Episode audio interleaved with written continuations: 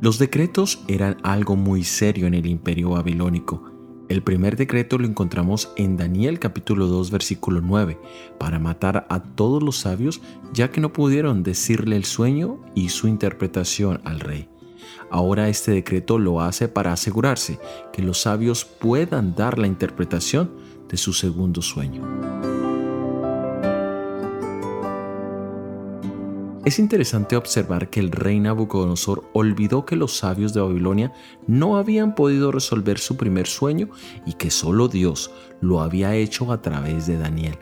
Por eso en este segundo sueño los manda llamar esperando lo imposible. Muchos de nosotros somos así.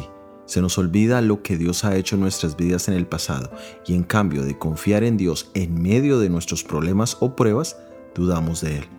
Pero es maravilloso leer en el libro de Hebreos capítulo 6 versículo 10, porque Dios no es injusto para olvidar vuestra obra y el trabajo de amor que habéis mostrado hacia su nombre, habiendo servido a los santos y sirviéndoles aún.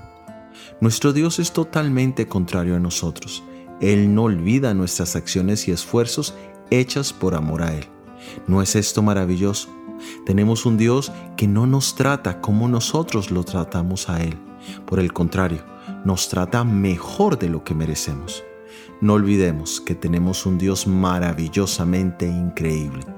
Soy Óscar Oviedo y este es el devocional Daniel en 365 días.